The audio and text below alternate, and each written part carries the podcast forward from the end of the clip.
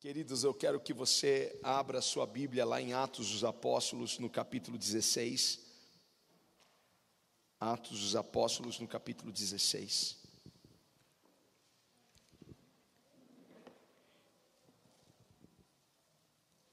E nós vamos até o versículo 16. Atos 16, 16.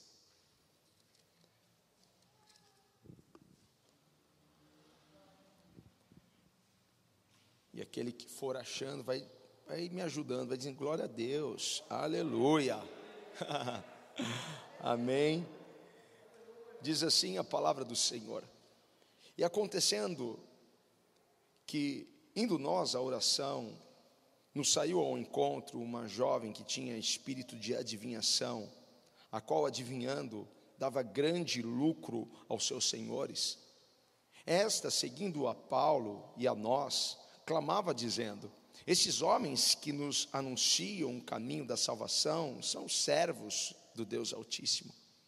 Isso ela fez por muitos dias, mas Paulo, perturbado, voltou-se e disse ao Espírito: Em nome de Jesus Cristo, te mando que saias dela. E na mesma hora saiu. E vendo seus senhores que a esperança do seu lucro estava perdida, Prenderam Paulo e Silas e o levaram à praça, à presença dos magistrados. E apresentando-os aos magistrados, disseram: Esses homens, sendo judeus, perturbaram a nossa cidade e nos expõem costumes que nos não é lícito receber nem praticar, visto que somos romanos.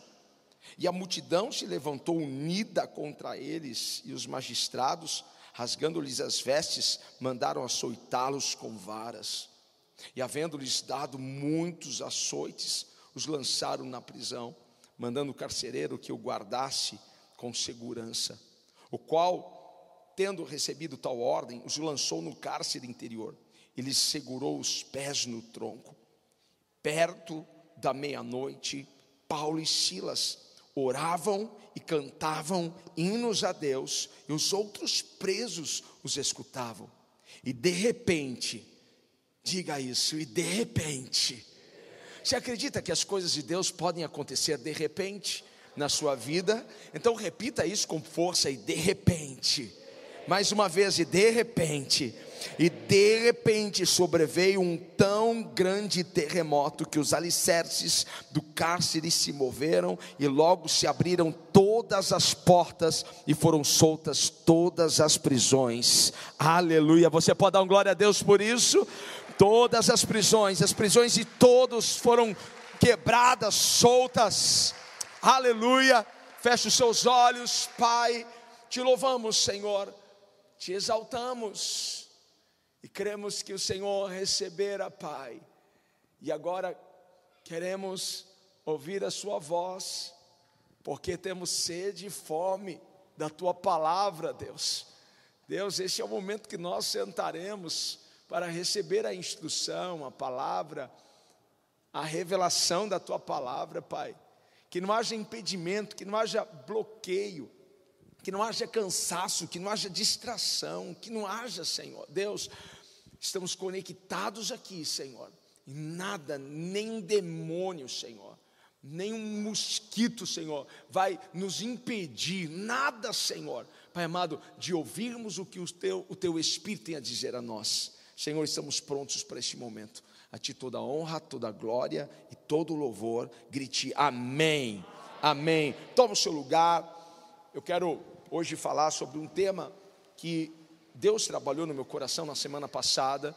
Eu quero poder dividir isso com vocês aqui, como igreja, hoje. E o tema dessa mensagem é o segredo para transformar a realidade. Muitos de vocês conhecem essa passagem.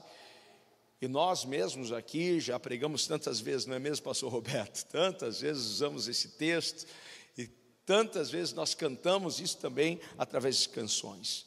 Mas vamos lá para este dia na vida do apóstolo Paulo e na vida de Silas, o seu companheiro.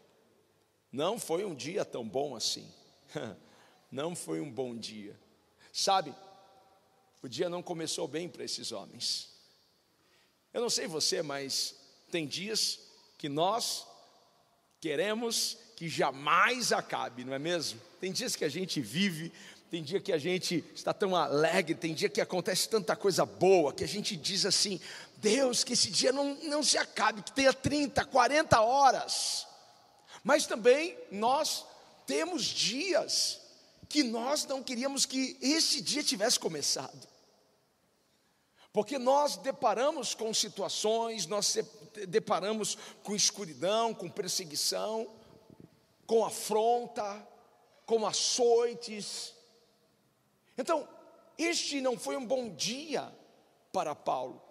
Assim como nós também não temos todos os dias aquilo que nós gostaríamos, mas temos em alguns dias um levante. Temos em, em alguns dias uma situação em que nós precisamos da força do nosso Deus.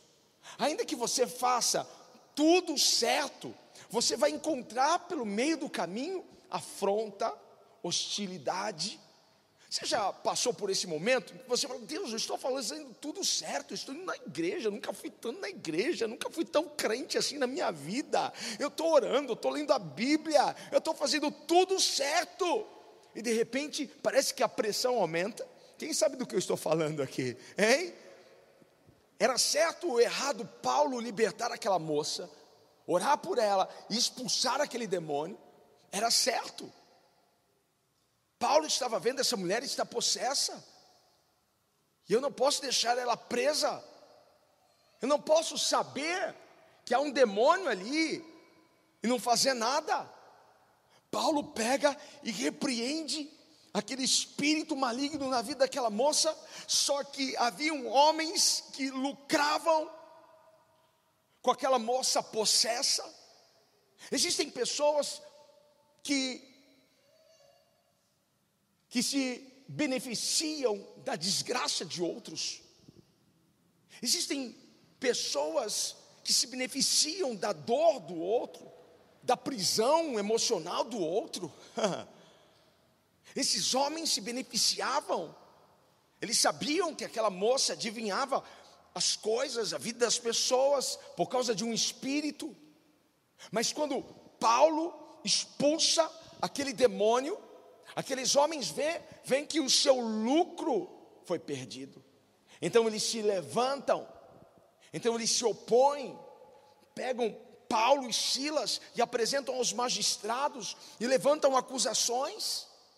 Quantas vezes nós estamos caminhando de forma justa e falsas é, é, acusações, mentiras, se levantam de repente contra nós, e vemos tantas pessoas que pensávamos que estavam conosco, do nosso lado, de repente virando a cabeça e torcendo contra nós.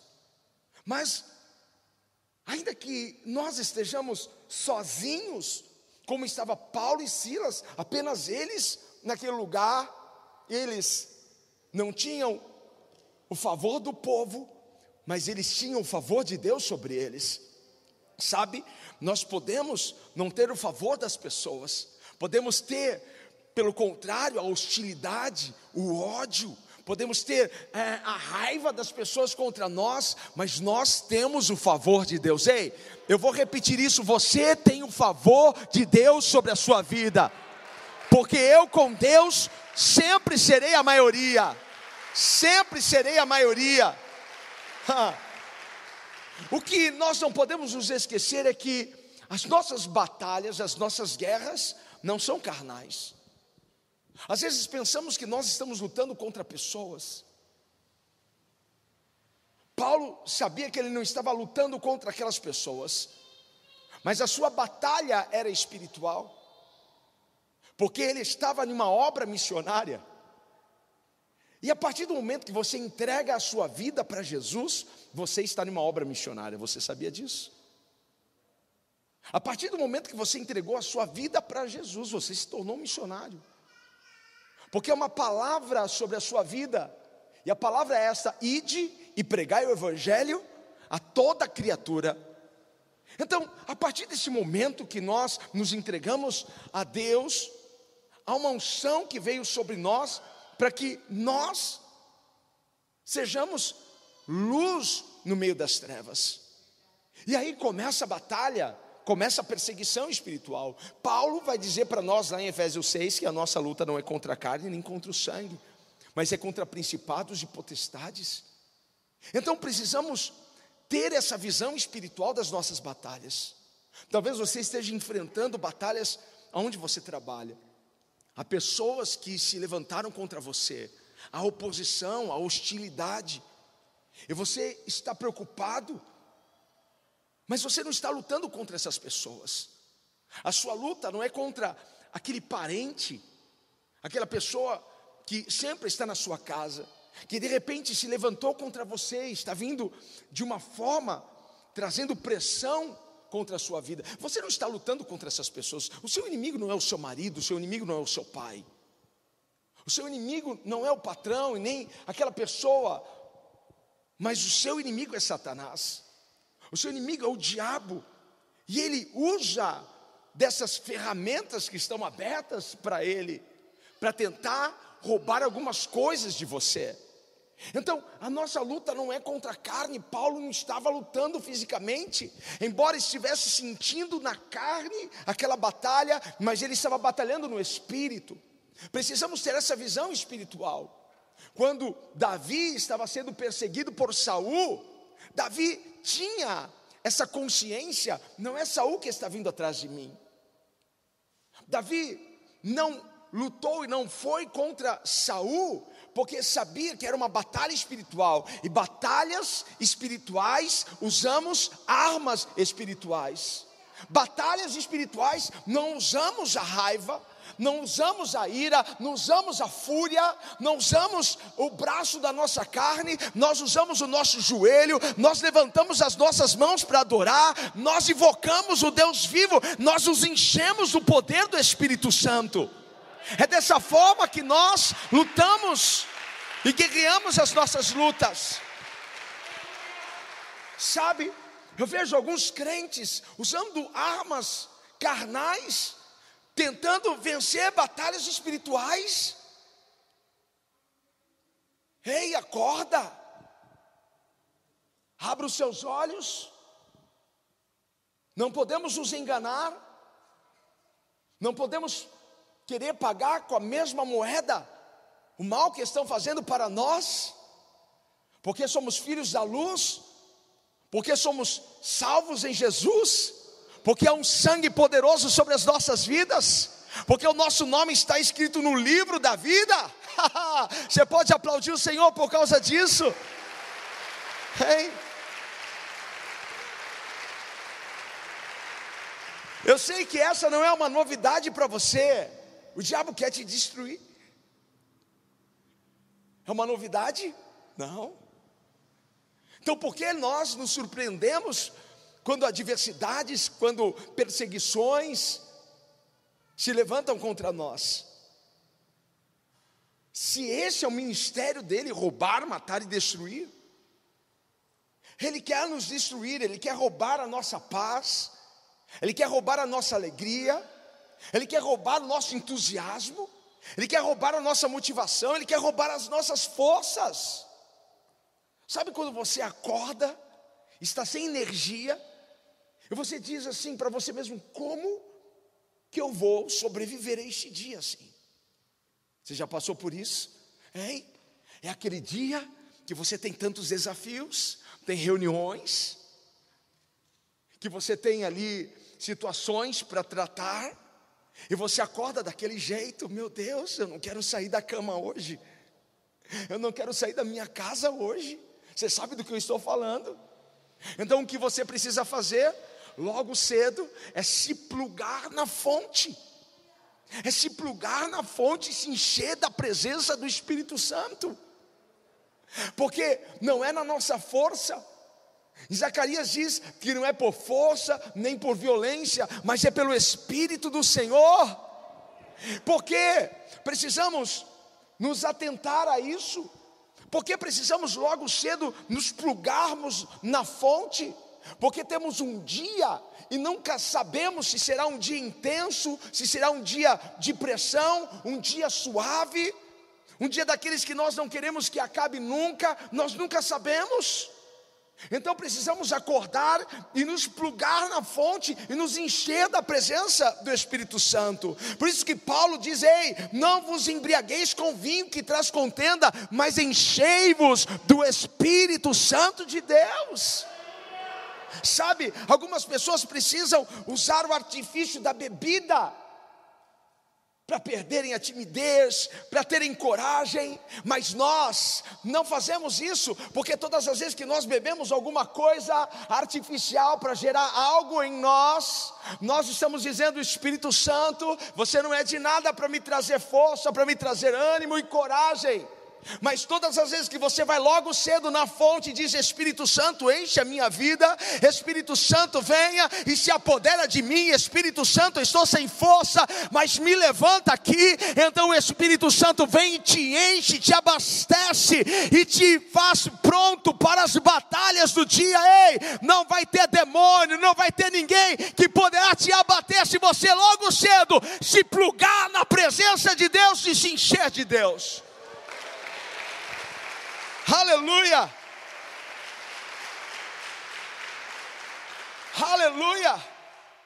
Eu já tenho essa prática há muito tempo.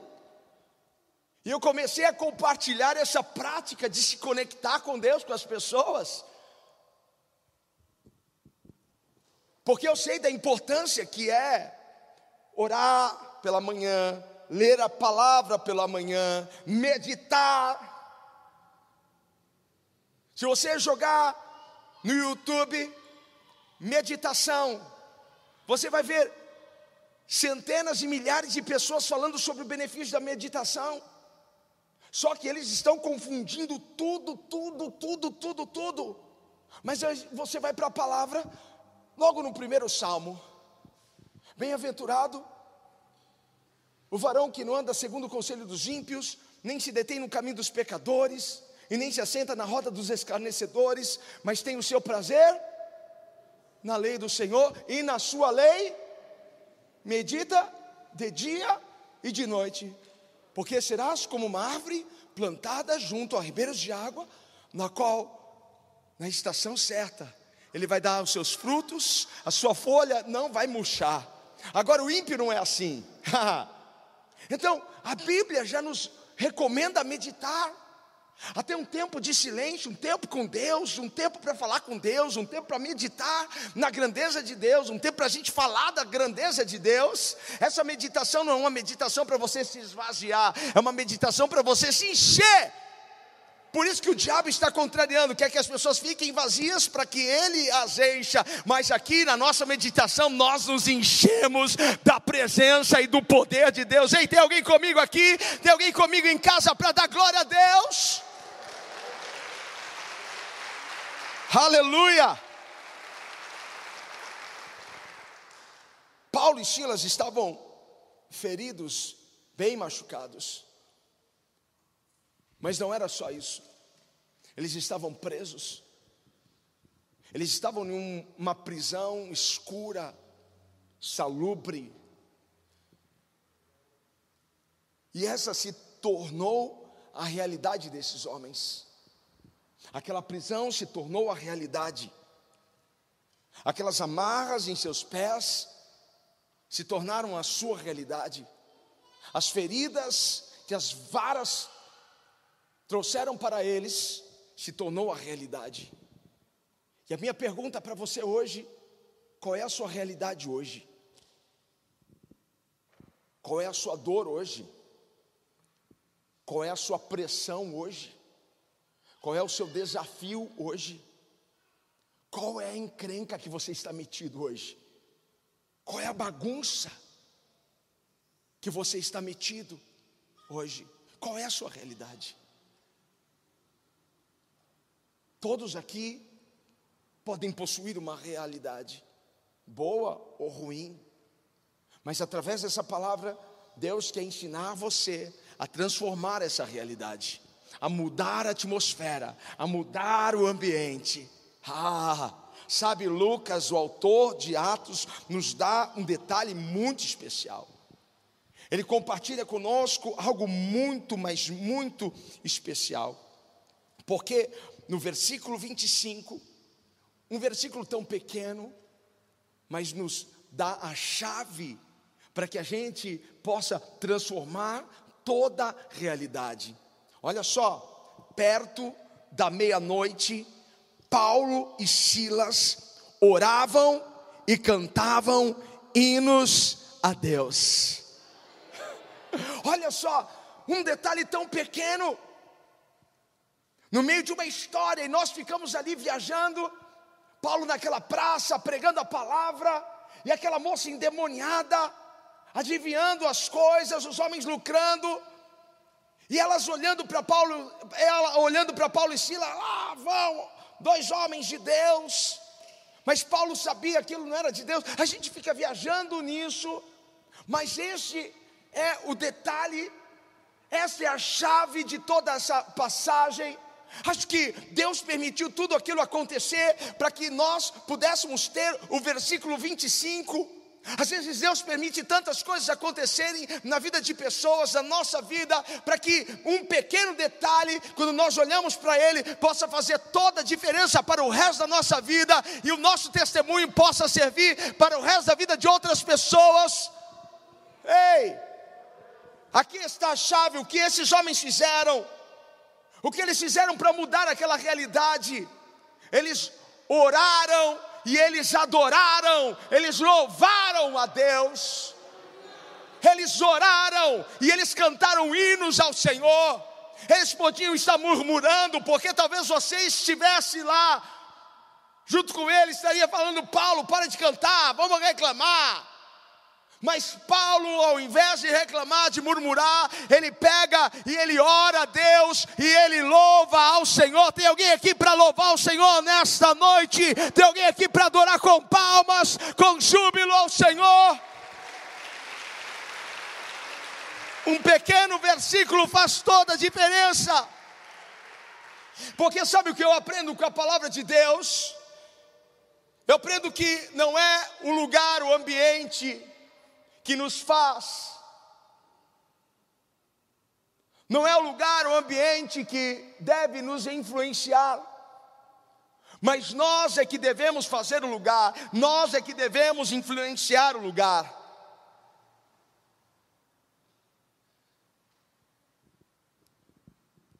Eu não preciso ter medo daquele lugar. Quantas vezes atendi pessoas que disseram: Eu não aguento mais trabalhar naquele lugar. Tem muita gente descrente lá, tem muita gente que serve a outros deuses lá. Quando as pessoas elas se preocupam e se irritam com os ambientes, é porque elas estão se deixando ser influenciadas, elas não estão mudando aquilo. E Deus te chamou, te escolheu para mudar ambientes. Deus te chamou e te escolheu para mudar cenários. Deus te chamou e te escolheu para mudar situações. Deus pega e leva em espírito o seu profeta a um vale cheio de ossos secos. Ele podia se tornar como aqueles ossos secos e calar a sua boca e fechar a sua boca. Mas Deus pergunta: podem reviver esses ossos? Senhor, tu sabes, então começa a profetizar, porque eu te chamei para mudar ambiente. Ei, eu não sei se tem alguém recebendo essa palavra. Deus te chamou para mudar um ambiente, Deus te chamou para mudar um vale de ossos secos, Deus te chamou para mudar uma cidade, Deus te chamou para mudar uma casa, Deus te chamou para mudar um departamento. Eu não sei para quem é esta palavra, mas Deus hoje te chama para mudar uma realidade. a chave está com você, o poder está com você, a unção está com você. Eu aprendo que não é o ambiente que me influencia, mas eu que devo influenciar o ambiente. Algumas pessoas, quando chegam em um ambiente, as outras pessoas ficam incomodadas. Você conhece alguém que, quando chega num ambiente, você e outras pessoas ficam incomodadas? Estava uma paz, mas de repente chegou a tempestade em pessoa. Tem pessoas que levam tempestade, mas outras pessoas que levam alegria, outras pessoas que levam a esperança, outras pessoas que levam a virtude, a unção de Deus. Ei, quem é você? Aquele que leva a tempestade, ou aquele que leva a paz, aquele que leva a esperança, aquele que leva a fé? Quem é você? Quando você chega no ambiente, as pessoas dizem: Uau, ainda bem que você chegou para mudar tudo aqui. Eu não sei se você está pegando essa visão hoje. Eu não sei se você está entendendo que o Espírito Santo está dizendo a você nessa noite. Porque Ele te chamou para mudar realidades, Ele te chamou para mudar ambientes. Os discípulos estavam no meio de uma tempestade, eles estavam com medo de morrer, a Bíblia diz que eles estavam apavorados. Mas a tempestade não é um problema, enquanto ela estiver do lado de fora. A tempestade sempre vai estar sendo um problema quando ela entrar dentro da gente. Porque os discípulos permitiram que a tempestade que estava do lado de fora entrasse para dentro deles. Às vezes você está enfrentando uma situação, às vezes você está enfrentando uma diversidade tão grande. O problema não é o problema em si, é se ele entrar para dentro de você, se ele fizer uma bagunça na sua mente e na sua alma. Os discípulos estavam apavorados, mas o que Jesus estava fazendo? Jesus estava dormindo. Porque quando você aprende a deixar a tempestade no lugar dela, você descansa em paz, você dorme em paz, você acorda em paz. Sabe, o Salmo 13 vai falar sobre o sono do justo, e eu quero que você tenha o sono do justo. Em paz me deitarei e em paz me levantarei, porque com meu Deus eu pego logo no sono, rapidinho, porque eu tenho a paz de Deus dentro do meu coração. Ei, receba essa palavra. Receba essa palavra onde você estiver. A tempestade entrou para dentro do barco, a tempestade entrou para dentro do coração dos discípulos. A gente precisa aprender a manter a tempestade no lugar dela, porque não é o ambiente que deve fluir em nós, mas é o que está em nós que deve fluir no ambiente. Sabe, quando Jesus acalma a tempestade, o que estava dentro dele fluiu para fora. Fluiu para fora. Vento forte, mar agitado, mas Jesus estava cheio de paz. E Jesus então diz: Acalma-te, vento, acalma-te, mar. O que estava dentro de Jesus veio para fora. Não deixe os lugares que são hostis, tenebrosos, fluírem para dentro de você, mas o que estiver em você, deixa fluir naquele lugar. Talvez essa palavra seja para alguém que amanhã estará em um lugar e você está preocupado, ah, eu detesto ir para aquele lugar, ah, amanhã eu vou ter aquela reunião com aquelas pessoas, mas você não vai com a sua mentalidade mais assim, você vai cheio do Espírito Santo, porque o que está em você vai fluir naquele lugar e vai mudar a atmosfera daquele lugar. Ei, tem alguém comigo aqui? Hein? Deixa eu ouvir você.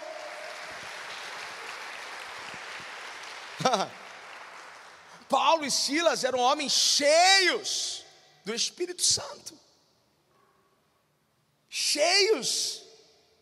Então, a unção que estava sobre eles começa a fluir naquela prisão.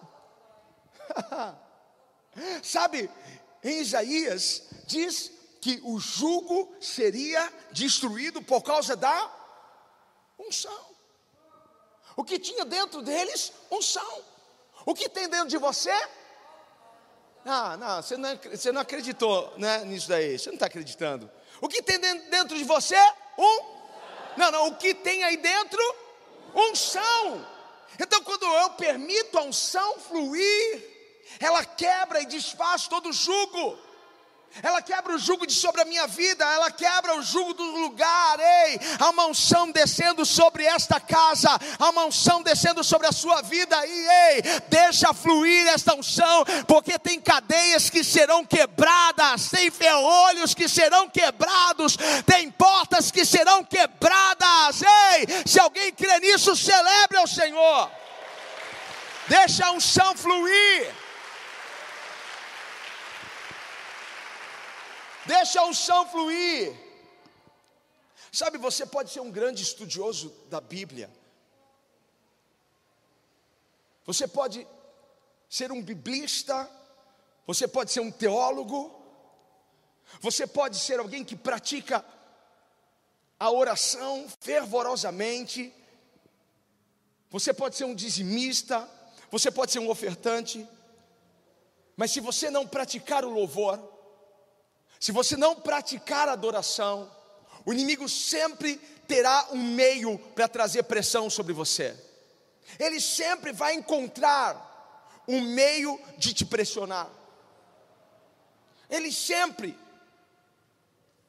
Uma vez eu trouxe uma palavra aqui há muito tempo, eu preciso resgatar esse esboço, porque eu lembro de algo que Deus falou conosco: olha, quanto maior for a pressão, do inimigo, maior deve ser a sua pressão contra ele. Então, como que nós pressionamos o inimigo a ponto dele desistir, a ponto dele recuar? É quando nós adoramos ao Senhor. É quando nós rasgamos o céu com o nosso louvor, com a nossa adoração. Você pode conhecer a Bíblia de capa a capa, mas se você não praticar a adoração, ele sempre vai encontrar uma brecha. Ei, esse é o momento para você levantar a sua mão e adorar ao Senhor.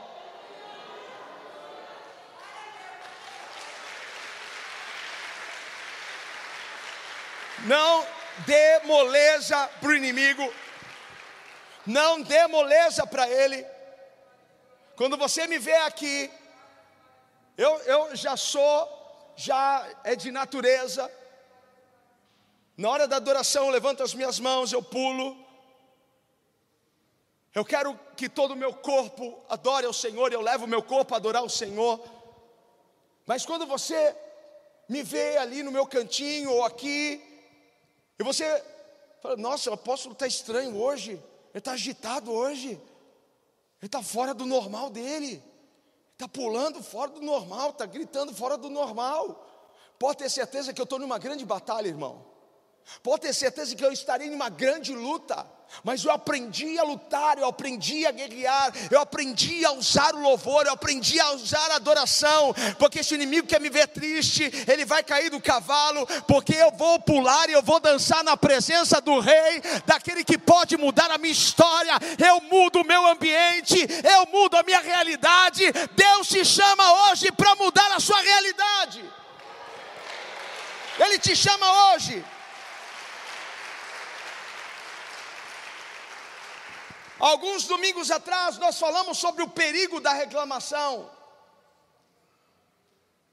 O quão perigoso é a reclamação para aquele que reclama. A brecha que ele dá, a abertura que ele dá para o inimigo em sua vida, quando ele não aprende a fechar a boca quando ao invés de agradecer, ele reclama. Há um perigo na reclamação. E reclamação não muda problema. Diga para alguém: reclamação não muda problema. Reclamação não muda ambiente. Reclamação não muda. Reclamação não transforma realidades. A reclamação sempre vai piorar as coisas, não vai melhorar jamais. Sabe, eu leio bastante a Bíblia e eu nunca achei um versículo nos convidando a reclamar diante de uma situação, diante de uma adversidade. Nunca! Se você encontrar esse versículo, me manda. Diante da adversidade, reclame. Diante do inimigo, reclame. Diante dos problemas, reclame. Eu nunca encontrei um versículo que me convidasse para reclamar diante das adversidades, mas pelo contrário, a Bíblia tem inúmeros versículos nos incentivando a adorar e a buscar a este Deus tão tremendo, poderoso e maravilhoso. A Bíblia nos convida ela está cheia de convites. Em todo tempo você vai ler o livro de Salmos e há um convite para você pular, há um convite para você dançar, há um convite para você gritar, há um convite para você ah, celebrar com júbilo ao Senhor, há um convite para você adorar o Senhor. Ei, quem está recebendo esse convite, celebre, dance, pule. Uh, na presença deste Deus. Aleluia! Essa é a palavra de Deus para nós essa noite. Agora eu quero mostrar para você o porquê é importante você adorar e louvar a Deus ao invés de reclamar.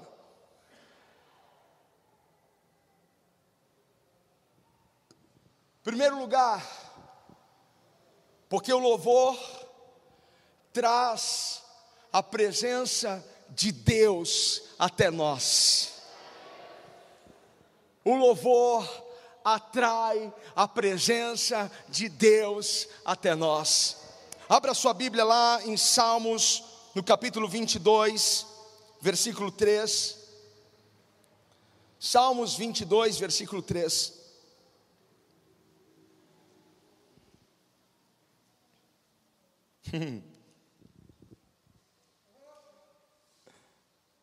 Porém, tu és santo, e o que habitas entre os louvores de Israel, sabe quem é Israel? Somos nós, o povo de Deus. Deus habita em meio aos louvores de Israel. Deus habita em meio aos louvores de seu povo. Toda vez que você começa a adorar, Deus desce do trono. É mais ou menos isso mesmo, querido. Vamos encher esse lugar da presença de Deus. Então levante as suas mãos e adore. Eu quero te ouvir adorar. Aleluia! Glória! Uh! Exaltado!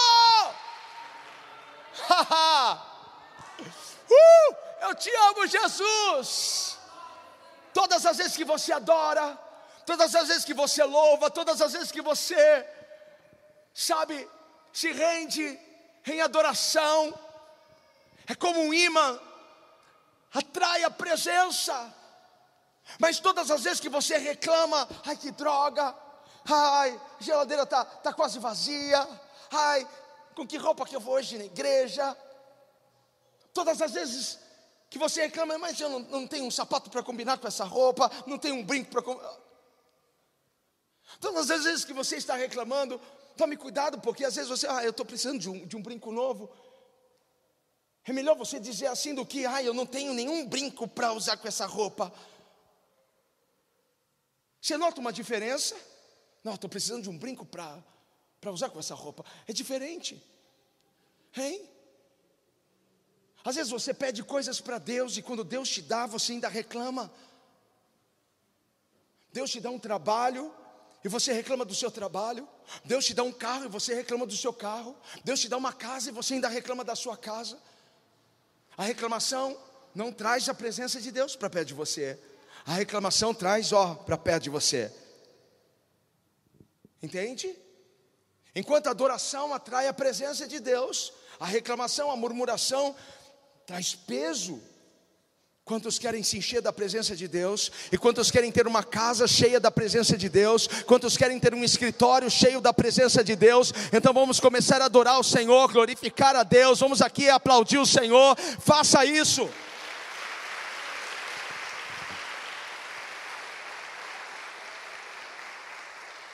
Quando você entende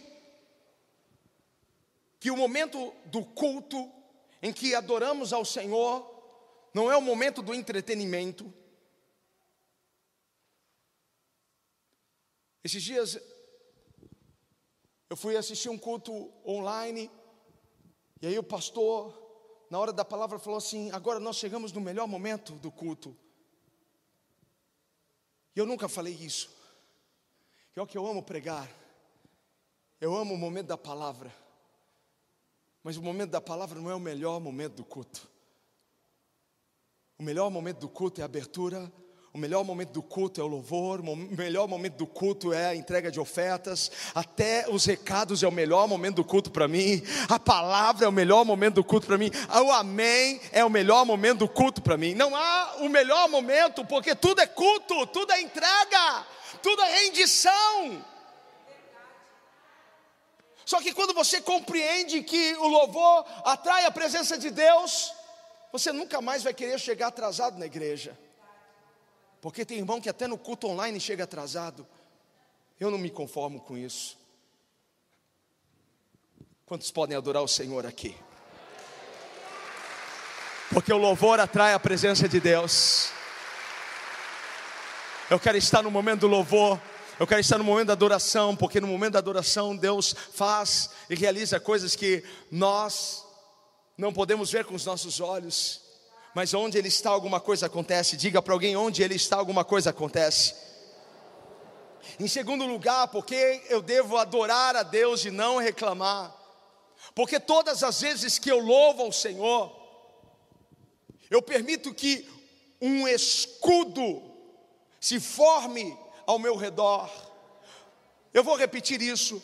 Todas as vezes que eu, todas as vezes que você louvar a Deus, nós estaremos construindo, levantando um escudo de proteção. O inimigo tenta atingir, o inimigo tenta lançar os seus mísseis, o inimigo tenta lançar os seus dados inflamados, mas batem neste muro, nessa parede, neste escudo de proteção.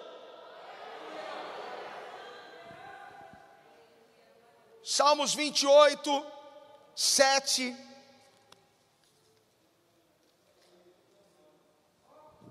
O Senhor é a minha força e o meu escudo.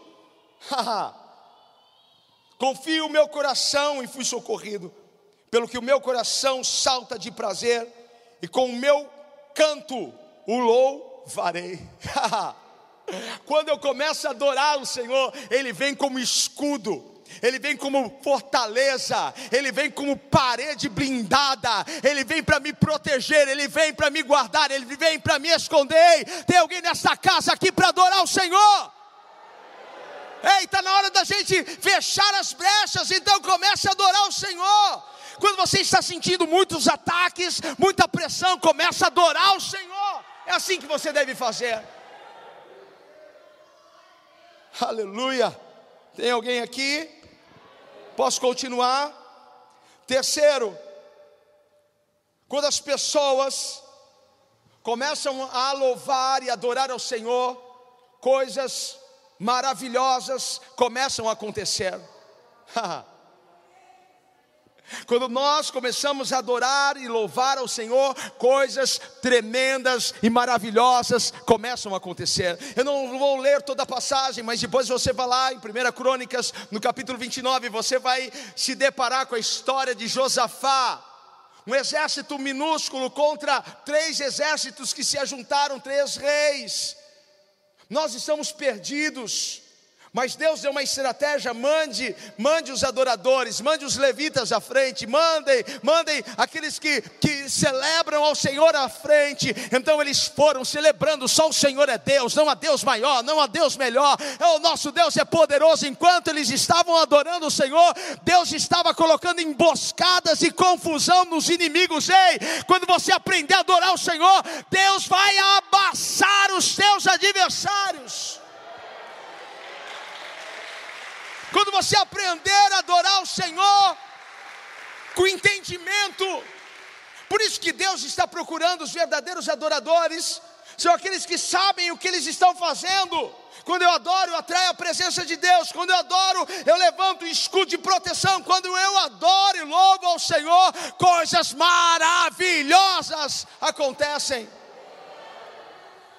Sabe, naquela prisão escura, Satanás já estava se vangloriando. Eu consegui. Ele estava acreditando nisso. Ele estava acreditando que ele havia parado e destruído a fé daqueles dois servos de Deus. Só que Paulo, mesmo machucado, a Bíblia não diz para a gente adorar quando tudo estiver bem.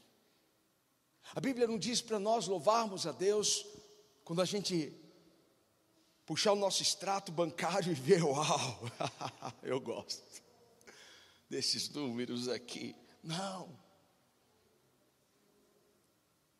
A Bíblia não diz para nós adorarmos ao Senhor quando nós abrimos a nossa dispensa e temos tudo lá. Quando os nossos filhos estão bem e nos caminhos de Deus. A Bíblia não diz para nós adorarmos ao Senhor quando olharmos para o nosso corpo e vermos saúde. Podemos estar doentes, podemos estar enfermos, machucados, porque mesmo machucado, mesmo cansado, mesmo frustrado, sabe o que Paulo fez? Começou a louvar, começou a adorar o Senhor.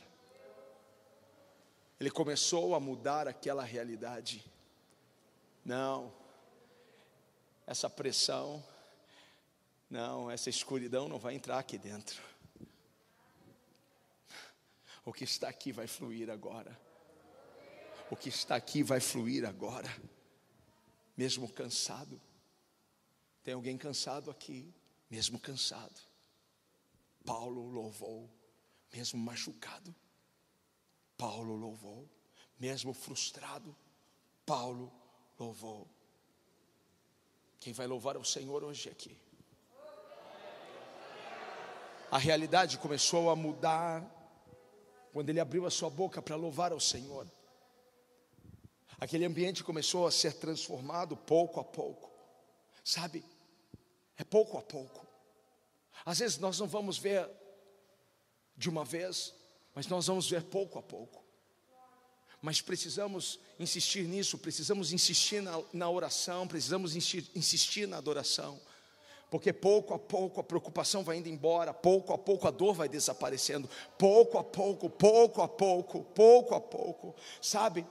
Paulo transformou aquela prisão suja, aquela prisão escura, num templo de adoração ao Senhor. Ha! Você está entendendo?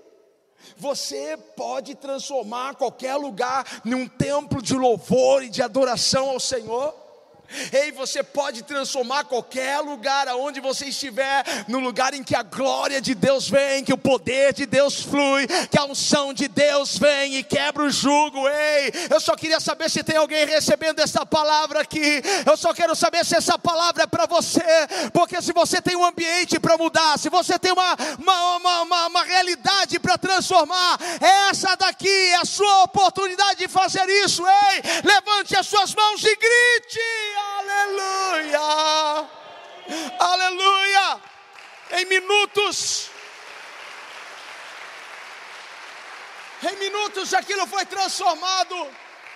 Eu quero pedir para você ficar em pé, porque quando Paulo começou a adorar, quando Paulo começou a louvar, o que veio? A presença de Deus. Porque é isso que acontece quando a gente adora o Senhor a presença de Deus vem, a presença de Deus desce.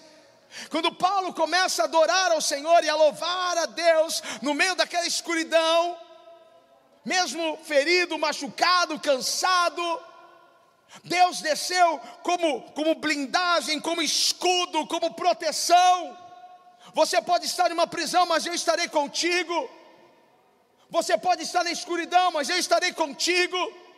Não se esqueça, que quando Deus fez os céus e a terra, o sol só veio aparecer depois do terceiro dia. Mas quem iluminava tudo era o próprio Deus, porque Ele é o sol da nossa justiça. Ele vai entrar na escuridão, nas trevas da sua vida, para trazer luz. Então adore ao Senhor. Eles começaram a adorar ao Senhor e coisas maravilhosas começaram a acontecer. Um terremoto chegou, abalou toda a estrutura as correntes se quebraram, todos foram soltos, porque a unção que está em nós não apenas nos liberta, mas quando nós chegamos perto de alguém, aquela pessoa também é liberta, aquela pessoa pode ser curada, aquela pessoa pode ser restaurada. Ei, deixe fluir esta unção. Esse é o momento, essa é a tua hora de mudar a sua realidade. Qual é a sua realidade hoje? Qual é a sua realidade? Qual é a sua dor? Qual é a sua realidade econômica? Qual é a sua realidade familiar? Qual é a sua realidade sentimental? Qual é a sua realidade? Você pode mudar agora. Você pode mudar tudo agora. Você pode mudar esse vale de ossos secos. Você pode mudar esse lugar de escuridão. Você pode mudar a atmosfera na sua casa, a atmosfera no seu trabalho agora. Sabe? Arranque a murmuração. Cole na geladeira da tua casa. Proibido reclamar. Proibido reclamar. Colhe atrás da porta dos armários. Quando você for buscar uma roupa para ir à igreja, põe lá, proibido reclamar. Proibido reclamar. Eu só vou te adorar, Senhor. Troque a murmuração pelo louvor. Troque a reclamação pela adoração. Ei, levante as suas mãos. O vitorioso está aqui, o poderoso está aqui, o grande eu sou está aqui, aquele que muda tudo está aqui neste lugar, a glória dele está aqui. Chame por ele, chame por ele, chame por ele. Nós te adoramos, nós te adoramos, nós te adoramos, Rei, nós te adoramos, Senhor. Nós bendizemos o teu nome. Não há outro como tu, não há Deus, não há Deus como o Senhor. Adore, adore, adore, adore, adore. Diga a ele palavras que venham do seu coração. Nós vamos te ajudar. O Ministério de Louvor vai nos ajudar a adorar o Senhor. Mas eu quero um tempo teu com Deus. Abra o teu coração, diga: Tu és maravilhoso, Pai. E faça uma escolha hoje de não reclamar, de não murmurar. Faça a escolha hoje de adorar o Senhor. Amanhã, quando você chegar logo cedo naquele lugar, adore o Senhor. Deus, obrigado. Deus, te dou graças. Obrigado, Senhor, por ter aberto essa porta. Obrigado, Pai. Reina aqui, Jesus, que se abra os céus, que o teu reino vem. Quando você chegar na sua casa, chame a glória e a presença de Deus ali. Levante as suas mãos, feche os seus olhos. Aleluia, aleluia.